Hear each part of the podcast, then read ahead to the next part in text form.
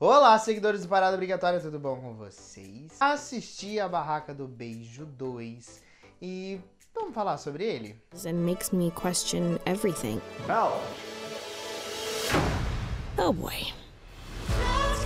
Muito bem, se você ainda não assistiu, não sabe do que eu tô falando, nem sabia que tinha uma sequência, eu vou tentar explicar do que se trata o filme A Barraca do Beijo 2. O filme começa exatamente da onde terminou o primeiro longa, conta o que que, né, o que que ela passou aí no verão com o Noah, o momento que ela se despede do Noah e o que aconteceu com suas vidas. O Noah foi para Harvard, Ellen continua aí estudando junto com o Lee, na mesma escola, com as mesmas tradições, as mesmas regras, a amizade continua mais forte. Porém surge um novo galã na escola para cara o seu amor com o Noah em prova. Ao mesmo tempo em que também ela começa a desconfiar sobre a fidelidade do Noah, que tá lá na faculdade, e as coisas começam a surgir para alimentar essa, essa dúvida dela sobre a sua, sua segurança, exatamente. Então o filme se baseia nisso. Será que Noah está me traindo? Será que eu amo outra pessoa? E essas grandes dúvidas na vida de Ellie, coitada, não sem saber com qual homem ela escolhe dentre desses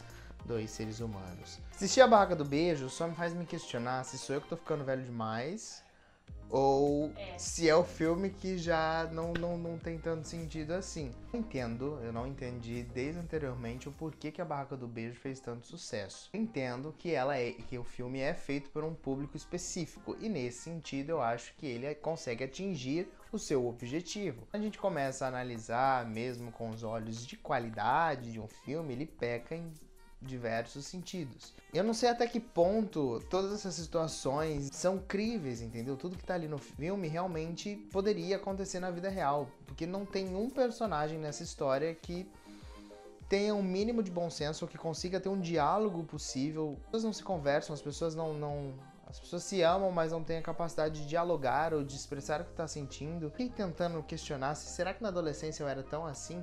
Também essa questão, essa falta de comunicação, talvez seja uma fase da adolescência, mas a questão é que nenhum dos personagens tem essa característica, esse balanço. O primeiro era um pouco mais até engraçado do que o segundo, eu achei que faltou um pouco de humor. A sequência acaba se escorando muito mais no, no drama, no romance, do que tanto na comédia. Tem menos momentos cômicos. O que eu gosto é que Assim, de alguma maneira, a sequência ela tenta sair um pouco do clichê no sentido de não ser só, às vezes, um novo amor para Ellie ou uma nova história de romance, mas sim tentar mostrar o, os problemas de uma relação à distância, ao mesmo tempo de, de, de tentar mostrar, um, a ter também um novo par romântico. Tanto, tanto o primeiro quanto o segundo, acho que sempre a maior discussão é exatamente. É, o aprofundar dos sentimentos, né? Até onde você ama uma pessoa, até onde você está disposto a deixar algo que você não gosta tanto pelo outro, aceitar algo que você não gosta tanto pelo outro, até que ponto é esse amor. Então,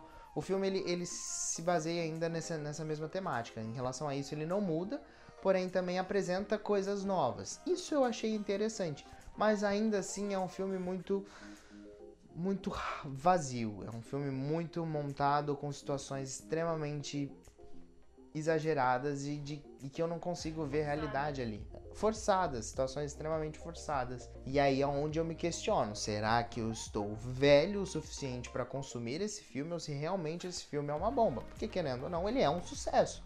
Então talvez para o público que ele é feito, funciona muito bem. Para mim já não acho que já não sou mais, infelizmente, realmente já tenho que aceitar que não é mais a minha praia. Por exemplo, você nem imagina, é um filme adolescente, mas todas aquelas histórias que estão ali são muito mais reais, são situações mais reais. Ainda assim, ele, ele vai mais pelo melodrama, mas tem comédia ali também, ele também é engraçado em vários sentidos. Então, ali sim é um filme adolescente de qualidade. É um filme realmente que você se encontra ali. Quando você pega o Barraca do Beijo, parece que é um besterol americano feito clássicos aí, os besteróis clássicos feitos americanos, mas assim, tentar dar uma maquiada com pessoas sempre muito bonitas e muito belas e lindíssimas. Uma coisa que não, não, não entendi, que existe aquela relação sexual, colocaram agora no segundo filme, que não acrescenta em nada, é simplesmente para falar, olha, nós temos aqui alguma coisa paramilitar também sobre o tema, porque é um ponto da trama que não, não afeta em nada da história principal, não faz sentido realmente, eu não sei quantas horas do dia ela tem pra ela fazer tudo o que ela tem que fazer. A- Ela estuda duas horas. né? Ela não, é, ela não estuda exatamente situações dentro da escola que ela deveria estar em aula com o melhor amigo dela, que ele tá na sala e ela não está, ela tá fazendo uma coisa, então muitas coisas que não ficam explicadas, que dá pra ver que é só uma situação armada pra alguma situação acontecer.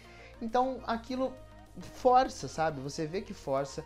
Muitas das coisas ali dentro do roteiro poderiam ser resolvidas apenas com um diálogo, com uma conversa, e isso eu não consigo comprar o filme, eu não consigo acreditar no filme, automaticamente eu não consigo me envolver pelos personagens e eu não consigo torcer por ele. Dito tudo isso, minha nota pra Barraca do Beijo 2 é duas estrelas. Porque ele é feito para um nicho específico e este nicho específico compra este produto. Então, acreditando que se este nicho está consumindo, está aclamando o filme, então ele fez um bom trabalho. Porém, a gente não pode, não tem como dizer que é uma obra-prima do cinema, que é um marco histórico da Netflix. Não dá pra dizer que é um filme que vai morar no meu coração e que eu vou indicar pra todo mundo. É bem feito, é bem produzido, os atores são muito bons, os atores têm uma química muito forte, então isso eu acho que é o triunfo da- do, do longa e realmente funciona, já para ver que funciona, e mesmo os novos atores que entram, eles conseguem pegar essa mesma vibe aí do elenco principal e aí tem uma coesão muito grande, eles conseguem levar quase o filme nas costas graças à atuação, porque o roteiro peca em vários sentidos. Isso que eu dou duas estrelas, entendeu? E você, já assistiu Barraca do Beijo 2? Então comenta aqui embaixo o que, que você achou, se você não gostou, gostou, eu tô falando besteira, tô errado, pode me criticar também. Esquece também de se inscrever, deixar o seu like, compartilhar, seguir a gente nas nossas outras redes sociais e acessar o paradaobrigatoriacine.com.br, que lá tem outras dicas, curiosidades e mais notícias sobre o mundo da cultura pop. Muito obrigado por ter assistido esse vídeo até aqui, um beijos e até a próxima. Tchau!